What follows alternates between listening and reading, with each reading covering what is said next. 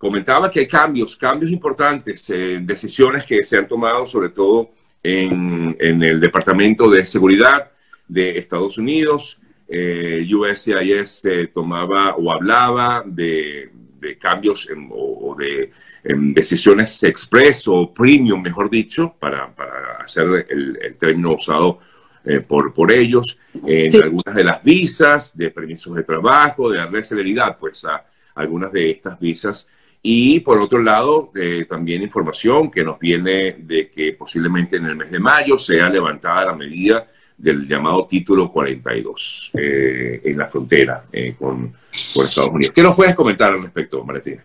Ok, claro que sí. De la buena noticia esta de, em, que habla pues de la reducir los, el backlog, el backlog pues el retraso, ¿no? De todo lo que tienen. Es una promesa eh, los processing times de todo lo que está esperando ciudadanía, residencia, todo eso. Eh, expandir el premium processing, expandir el premium processing es eh, que se paga una cantidad de dinero extra, 2.500 dólares cuesta ahora, para que te decidan más rápido el caso. Además que se beneficia a inmigración también porque le entra más dinero. Por supuesto. Entonces dice para algunas formas que la van a hacer, la forma para extender, que es la I-539, alguna forma la, I-765, que es la del permiso de trabajo. Entonces, eso es muy buena noticia. Eh, esperemos que, la pongan. Y acceso a documentos de empleo. Eso va a ser una norma temporal que llaman em, para lo que hemos venido hablando de estas personas que tienen esperando el permiso de trabajo. ¿Ok? Para que entonces o se los aprueben de una o el patrono no los pueda votar, no los pueda despedir. Entonces, eso viene. ¿Ok? Eso, eso viene. Eh, esa es una de las partes de la buena noticia. La otra cosa, eh, Sergio, es que hay un nuevo proceso de asilo, pero hay mucha gente que está como que muy contenta porque dice que los asilos ahora van a durar menos y tal, y que van a llegar las citas. Eso no es el nuevo programa, programa del asilo. El programa de asilo nuevo, que va, va, a empezar dentro de 60 días, es para las personas que van a empezar, que entran por la frontera, que es un asilo expedito, es decir, un asilo que va a durar 90 días. Entonces están llamando a la oficina como locos y la gente que tiene cuatro o cinco años esperando su cita, entonces este permiso, toma Tulio, entonces eh, le, eh, esperando la cita y, están emocionados porque dice, bueno, esto es lo que, lo que viene, nos van a dar la cita, vamos a prepararnos y tal. No, no, no, lo que ya están pending no aplica, ¿ok? La del título 42 que tú dices, que es la de, me imagino que es la Expedite Removal, que nadie le gusta, eh, el, el, del título 42, ¿no? Sí, sí, el de, la pandemia que se fue aplicado, en teoría iban a levantarlo o tienen previsto levantarlo en el mes de mayo. Ok, vamos a ver que, bueno, mayo es un, es, un tiempo prudencial, está bien. Sí, este, esperamos este que se dé, sí. Sí, sí, sí. Esas son las noticias de inmigración por ahora y bueno, son muy buenas, por supuesto.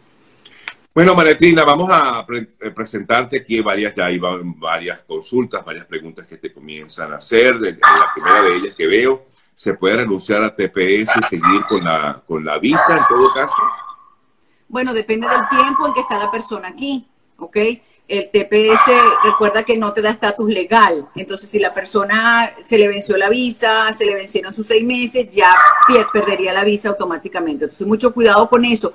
Eh, bueno, antes de, renunciar yo siempre pido que reconsideren, pues, o sea, que, reconsideren esa, esa decisión, porque es un beneficio bastante bueno y bueno, no sé si la persona pues se arrepintió, no le gustó, se quiere ir, no sé. Yo siempre digo, piénselo bien antes de tomar ese avión de vuelta. Em, una persona, eh, si está citada a corte para el asilo, puede pedir en paralelo una visa EB2? No, Em, la corte eh, quiere decir que ya la persona está en proceso de deportación, ¿ok? Entonces, lo que yo siempre digo, de pedir puedes pedir muchas cosas, pero te vas a gastar un dinero eh, porque estás en proceso de, deportación, ya no puedes hacer ningún tipo de visa o proceso de visa de empleo. Tendrías que cerrar el caso de deportación, cosa que el juez es muy difícil que lo haga, ¿ok? Ok. Eh, um, ¿Una visa de talento se puede tramitar dentro del país, dentro de Estados Unidos? Sí se puede, siempre y cuando estés tú en estatus. O sea, vuelvo y repito, si tú estás aquí con una visa de trabajo, una O, por ejemplo, que son la visa de talento, o estás con una visa H y te piden una EB1 dentro del país, sí puedes hacerlo. porque te, la pueden dar, pero tienes que estar en estatus en Estados Unidos para que puedas aplicar la residencia. Eso es así.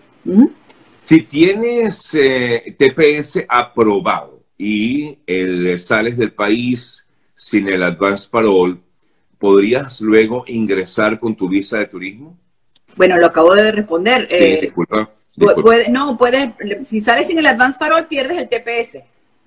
Entonces, volver con, la visa de turista, si te deja entrar la oficial perfectamente, entras como turista, pero ya el TPS lo perdiste, ¿ok? Ese es el punto. Eh, mm, bueno, aquí preguntan que qué es el título 42. Eh, recuerden que el título 42 es el que está relacionado con la pandemia maritina, ¿correcto? Correcto, tú sabes más del título 42 que yo. Bueno, porque es más noticia, pues más noticia que, temas migratorios, es un tema más que todo informativo, ¿no? Aquí te preguntan, Maritina, ¿el pago también es para solicitar, me imagino que es el pago que hablabas de los 2.500 dólares, ¿Es, también para solicitar permiso de trabajo por primera vez? ¿Es obligatorio pagar? Bueno, acuérdate que estas son directrices que acaban de salir, un anuncio que acaba de salir. Tenemos que esperar las instrucciones cuando nos digan qué formas son las que van a tener el premium processing, incluso cuánto va a ser el monto del premium processing. ¿okay?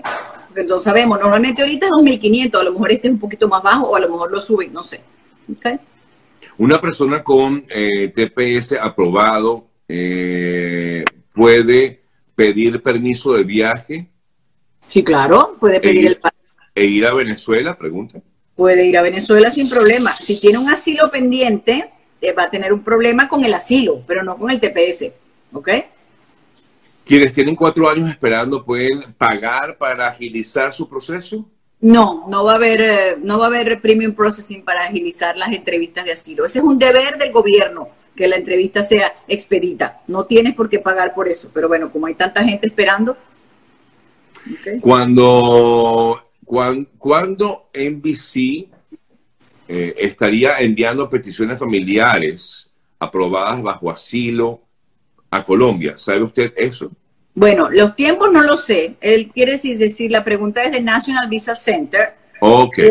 ¿Cuándo comenzarán la, porque están detenidas las citas, están congeladas y están demorando mucho, eh, están dando prioridad a un grupo de familia. La las de asilo, me imagino que es la I-730 que pidió la planilla de refugiados.